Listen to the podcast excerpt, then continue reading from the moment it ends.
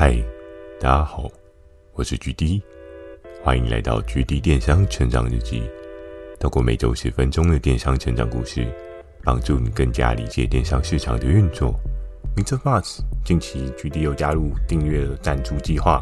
如果觉得 GD 的内容有帮助到你的朋友们，想要特别支持我的，也可以前往订阅赞助哦，支持我说出更多好的电商相关内容。如果有想要询问的电商相关问题，欢迎大家寄信到描述的 mail。或是可以在留言板留言给我。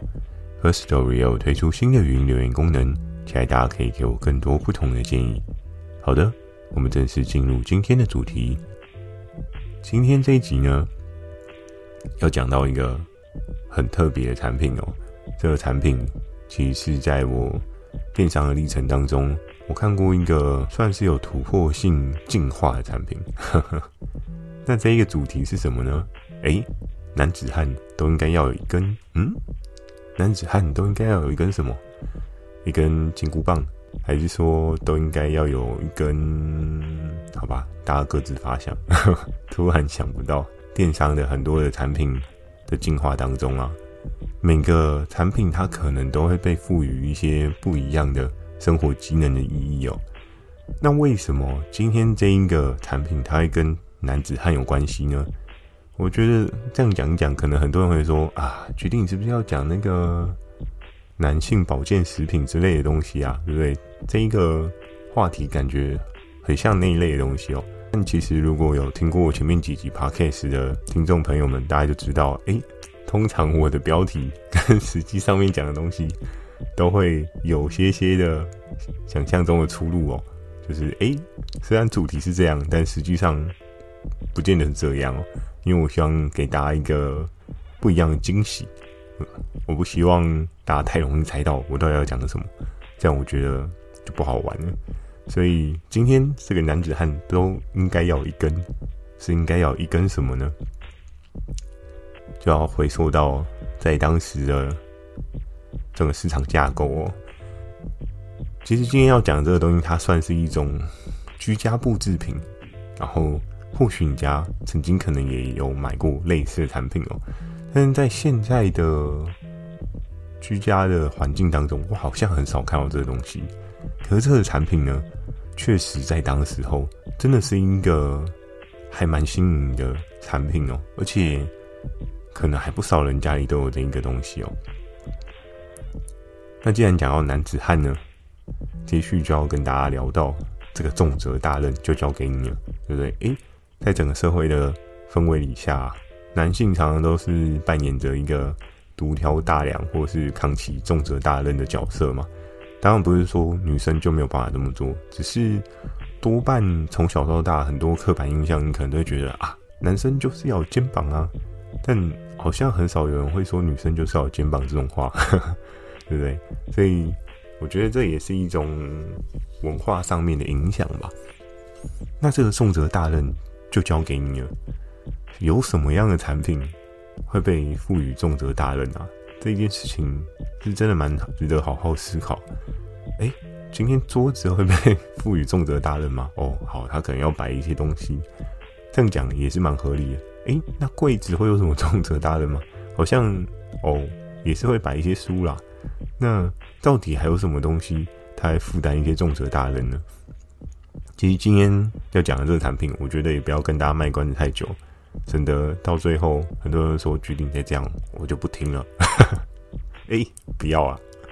好啦，就正式的要跟大家讲到这个产品是什么，为什么会讲到男子汉，就是在于这个产品在当初，我其实不确定是谁取了这个名字，但这个名字真的很特别，就是产品怎么会想过要套用这个名字哦？这个产品呢，就是顶天立地的晒衣架哦。我不知道大家有没有去思考过一件事情哦，晒衣架就晒衣架嘛，你再加个顶天立地是什么样的概念？好奇怪哦，为什么衣架还需要顶天立地，对不对？衣架它就是支撑起应该要挂的衣服就好，它不需要顶天立地啊，它不需要顶到天花板啊，对不对？为什么会需要这样子？主要在于这个产品它的设计的一些架构哦。我相信我刚讲完这个产品的名字之后呢，很多人可能开始会有各式各样不同的发想，就想说：哎，GD 你在讲的到底是那个，就是平常有滚轮，然后可以挂衣服的晒衣架呢，还是说，哎，折叠型的晒衣架呢？还是各式各样？我相信大家现在脑袋中应该就会有各式各样不同的想法哦。你可能会有各式各样顶天立地晒衣架的画面出现，到底是 A 还是 B 还是 C？你可能还没有办法 get 到，说我讲的到底是哪一个？那既然这个产品它讲到顶天立地，你有没有思考过它为什么要用这个词哦？原因就是在于这个产品它扎扎实实的，真的是顶着你家的天花板，然后坐落在于你家的地板之间哦。那今天要讲的这一个顶天立地晒衣架的产品啊，它的特别点就是在于。我记得我从小到大所有的衣架啊，因为包含我自己的母亲，她曾经也是有销售过服饰，所以她怎么样去挂摆这些服饰的类品啊，又或者是她的店面里面是怎么样摆饰啊，她怎么样去做商品更好的展出啊，其实那些衣架我多半都接手过。那比如说，为了不要让衣服有一些怪怪的皱纹，所以。当时我母亲她选择的那一个衣架呢，它是会比较厚实的那种木头的衣架。然后为了要让消费者更好的挑选，他都会用个拉长杆的衣架去挂摆在那边嘛。就是如果大家有去逛过五分铺啊之类的。就是那些服饰店面，你会发现很多人都会有一个有点像是花车之类的那种概念，它会有很多衣服挂在上面嘛，然后是可被移动的嘛，然后你在那个衣架上面可以去找到的一些东西，就是一件一件的翻找你想要的风格衣服哦。但是呢，今天这个顶天立地的晒衣架呢，它跟我刚所描述的那个衣架是完全不一样的东西。因为它真的是扎扎实实的一根，就对，没错，就是一根，它就是一根去顶着天花板跟你家的地板。那你就很好奇说，哎、举例不是啊，这样顶着一根，那我我东西要挂哪里？这个东西有任何意义吗？对不对？就是我今天这生活用品应该是要帮助我收纳或者是生活更方便啊，怎么会放这样一根？然后。可是我没有收纳空间，是在干嘛？新的装饰品吗？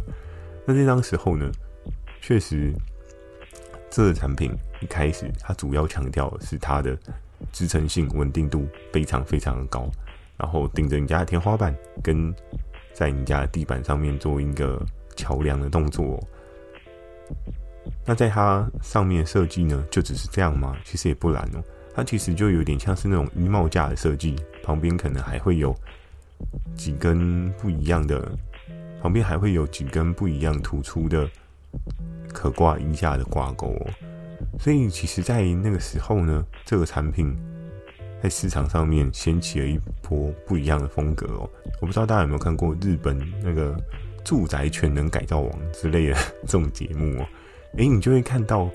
就是有一些设计师啊，他们一些巧思啊，就是会把你的玄关做一些很特别的设计。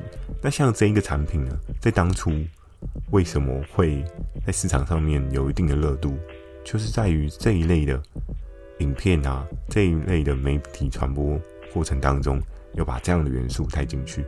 那可能碰巧有看这个节目的人也相对的多，所以在那个时候，这个产品一推出的时候，就真的是卖到一个。很可怕的境界哦，它甚至有快要到单周快要破百万的水准哦。所以其实，在那个时候看到这个产品，我真的觉得超级无敌特别的哦。它其实就是一种另类的收纳风格。可能很多人都会很好奇说：“哎，GD，照你这样一讲的话，其实这东西能够收纳的产品并不多啊。如果假设你今天就是……”顶天立地的这种晒衣架，然后又是这样一根的，其实你可以收的东西真的很少诶。确实哦，而且那时候的那个挂钩，我稍微看了一下，可能一个挂钩好挂一件大衣，挂一个帽子，然后还有什么可以挂？我想一下，好，现在现在可能还可以挂口罩了。那你可能就会发现说，哎，挂钩很快就挂满了，其实根本没有很多钩钩可以让挂。但是在当时候以性价比 CP 值的概念去看待这个产品的时候，你就会发现这产品好像还好吧？为什么要买这个 没有什么收纳功能的类似衣帽架的顶天立地晒衣架？但是就像我刚前面所描述的，有时候媒体的力量真的很强大哦。就是当你把这个东西包装，然后把它讲得很厉害的时候，很有居家风格的时候，很多人就会觉得哦，买这种东西的感觉就是家里的环境提升一个 level。尽管你家可能是那种超级无敌老旧公寓，但你可能还是想说啊，我要摆一根顶天立地的这个晒衣架，让自己的家里感受到一种不一样的日式风格。或许有一些消费者他在当时购买的心态是这样子哦，所以在那个产品的市场发酵的过程当中啊，其实就可以看出很多人有不一样的购买需求，但很多的购买需求。有时候也是多半透过这样的方式去做一些发酵衍生的哦，而且有一个很重要很重要的特点哦，我不知道大家有没有经历过这样的经历哦，因为其实我自己曾经也有看过那个日本全能住宅改造王之类的这种节目哦，可是你知道这种节目有时候在日本跟在台湾的差别是，OK，你日本今天有这样的节目。然后好，我今天去收看。我记得小时候会看日本相对应的节目，就是像未来什么之类的吧。他们都会比较播一些日本的节目嘛，综艺节目也好啊，或者是一些各式各样的节目。那在那个时候，有时候你看到这种居家改造的单元的时候，你就会想说：哇，我也好希望我家是这么的漂亮哦，对不对？然后因为这一个影片它是日本去做拍摄的。所以就会有一个资讯上面的落差，落差是落差在哪边呢？当然，日本跟台湾居住环境可能会有一些不一样哦，这是第一点。然后还有第二点是，当你看到风格这么漂亮的时候，你也希望自己家里长这样子的时候，你的脑袋中会有一个潜意识发生哦。这潜意识是什么？嗯，这东西真的感觉很棒诶，感觉差一根在家里，整个家都不一样。但是。日本节目它并不会硬植入说哦，你今天在台湾的某某商城你可以买到这个东西，no 不会，所以就会造就成一种很扼腕的状况，就是哎，消费者他的需求已经被勾起来，就是他已经觉得哇，这东西摆一根在家里就是一个不一样的存在，我家的质感瞬间提升了大概三十个 percentage，你就会觉得哇，我家就一定要有一根这种东西啊，对不对？有这个，整个家都不一样诶。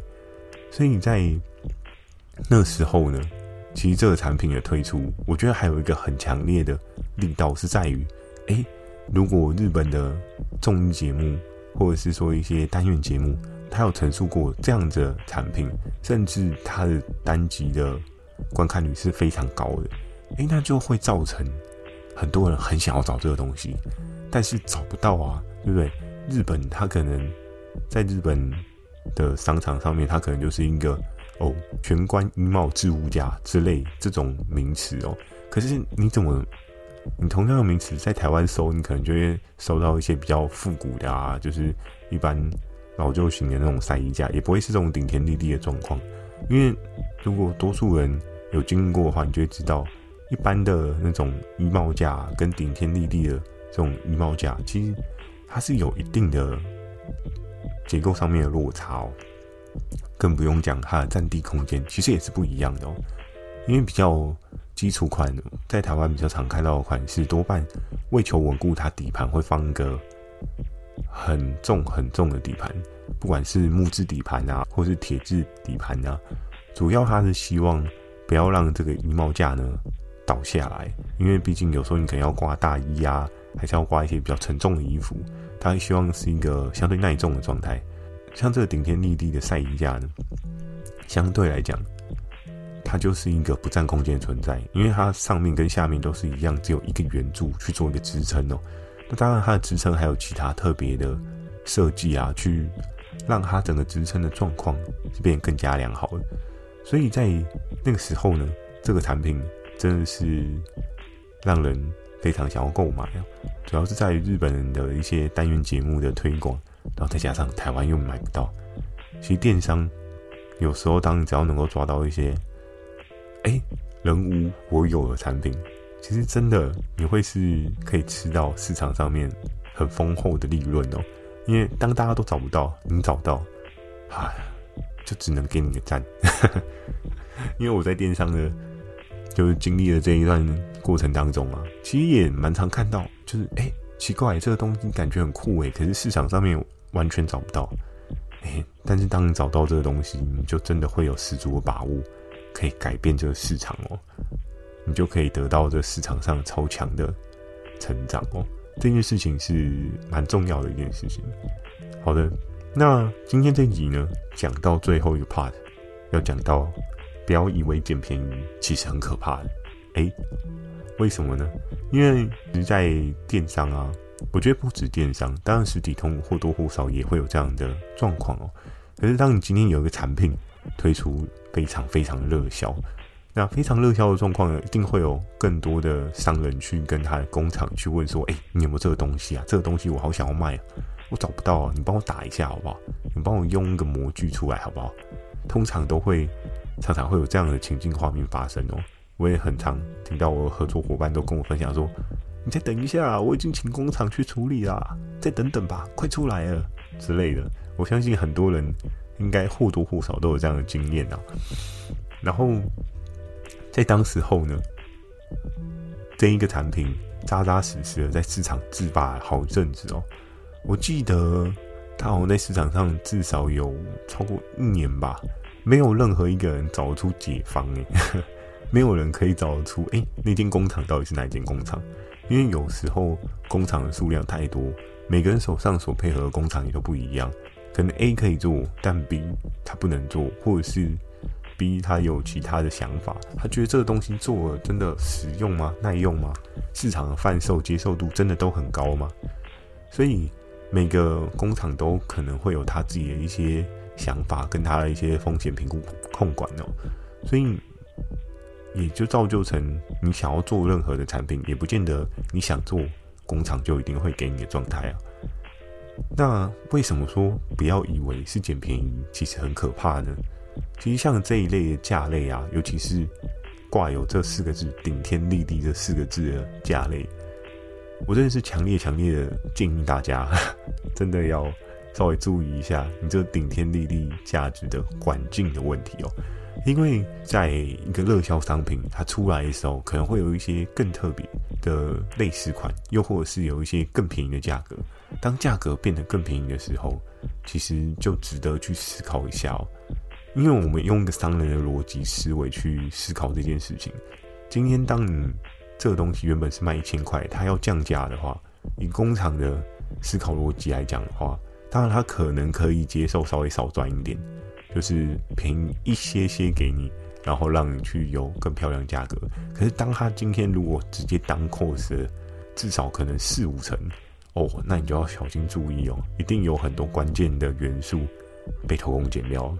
只是他会跟你说哦，没有啊，嗯，就是我们这一批的品质就是这样子呢。那相对来讲的话，你就会是一个很可惜的状态哦，就会是一个哎。你好不容易把一个东西做得不错，然后可能你的受众 TA 都觉得啊，这间公司的这个东西真的是解决我生活上很多的痛处呢，就你可以在这边聚拢很多的人心哦。但是当你 cost 下来，你可能成本变得便宜之后，你就觉得哇，好棒哦，我赚了很多。可是当你出了之后，你可能会发现，哎，我的管子好像变得比较薄一点。还是说我的支撑力比较没有这么好一点？那你原本的那一群 TA 受众，是跟他讲说，哦，我这样支撑可以支撑一百公斤，就因为工厂当 cos 之后，其实你的支撑力只剩不到三十公斤。有时候市场上面真的是很明显的一分钱一分货。我也听过有一个朋友所分享的一个法则，他说他在电商上面买东西，他永远都不会买最便宜的，因为他说每次买最便宜的，我都一定会被雷到。我倒不如买第二便宜的，或是中间刚刚好，不要太便宜的，至少我可以确保它有一定的利润空间，可以给我比较好的产品哦。这是一个蛮特别的市场思考点，也是因为可能有很多人在网购的经验当中，真的买多买过很多雷货，雷到不想再雷了，所以会有这样市场的演变状态哦。那像这一类的产品呢，真的建议大家不要贪便宜，因为这种东西贪便宜，你今天管子只要变薄了，只要承重力变低了，那一根顶天立地的男子汉晒衣架，对不对？倒下来，好，大人可能就是刚好接住，或是头稍微扣丢而已。可是如果你家有小朋友呢？如果你家有老人呢？那倒下来，那个医药费跟你省下来的费用，到底哪个划算？这件事情真的非常值得深思哦。有时候，我觉得在电商的不管是购买经验啊，或者是我们采购的经验啊，我常常我记得在一开始我在做的时候，我跟合作伙伴讨论，我们都是以一个价格为最终的导向哦。我们都会说，诶，有更好的价格，我们就追更好的价格。但是在后面几年的时候，我真的认真的去思考这件事情到底是对的吗？其实，当你今天东西的 quality 太差太差的状况之下，其实你也会面对到了很高很高的退货率哦。你感觉你订单接了很多，但你也被退了很多，那你真的赚钱吗？你光是处理那些退货的成本，是不是就很高？这件事情，经营电商是绝对要避免的事情哦。不要好不容易消费者已经掏钱给你买了，然后下礼拜他就跟你说：“不好意思，这东西不好用，我给你退钱，对不对？”因为没办法，台湾的法规就是七天鉴赏期嘛。那你今天这个产品有瑕疵、有任何问题，你也不可能不换给别人的。所以在电商的经营过程中呢，真的是需要好好的去思考这些事情该怎么做，怎么样做会变得更好。啊，今天的这一集呢，就简单跟大家聊到，男子汉都应该有这一根，嗯，也不用啦，女生也可以买顶天立地的置物架，对不对？这其实只是一个噱头话题而已，请大家不要太过走心哦。我并没有说只有男生可以买置物架哦，女生也可以买哦。好的，那如果你喜欢今天内容，也请帮我点个五颗星。如果想要询问电商相关问题呢，也欢迎大家寄信到描述栏的 mail。或是可以在留言板留言给我哦。对了，又到了今天的问题时间哦。人家都是到了今天的工商时间，我都是到了今天的问题时间。因为我还蛮想要，就是跟各位听众朋友有更多互动。我也蛮想要了解你的电商经验，跟你的电商生活，跟你的过往的生活历程，有遇到跟电商有什么相关有趣的事情哦。所以我都会。在接续的集数呢，我都会开始有一些电商问题时间。对，那这个问题时间呢，今天就是想要问大家：哎，你是曾经有买过顶天立地的这个置物架啊？这个问题太简单了，对不对？我们再进阶一点，我想要看看你家的顶天立地置物架长什么样子。我蛮期待的，不知道会不会有人拍出来，就是我今天在讲的那一根的顶天立地置物架，因为。我其实观察了好长一段时间，当我可能并没有很长的跟一些周边的朋友啊或者亲戚啊，就是有些拜访动作，主要是在于这疫情的年间，可能你很少会有机会去拜访亲戚朋友嘛。那可是我回想了一下，从这个产品出来到现在，我好像去过很多人家里，从来没有看过这一根。所以我还蛮好奇，现在到底还有没有人家里有这一根？那如果有这一根的话，我也蛮好奇，就这一根顶天立地置物架呢，拍给我看，让我稍微回味一下。诶、欸，当初这一个东西真的让我可以稍微知道说，哦，原来这个市场上还有人在使用这一根顶天立地置物架哦，那就会得到一些有一个更有效大家互相交流的经验哦。好的，那。最后呢，Firstory 也有推出语音留言功能。如果你懒得打字，用讲话的，也是一个很棒的选择哦。会在 Facebook 跟 IG 不定期的分享一些电商小知识给大家。记得锁定每周二跟每周四晚上十点的《GD 电商成长日记》。祝大家有个美梦，大家晚安。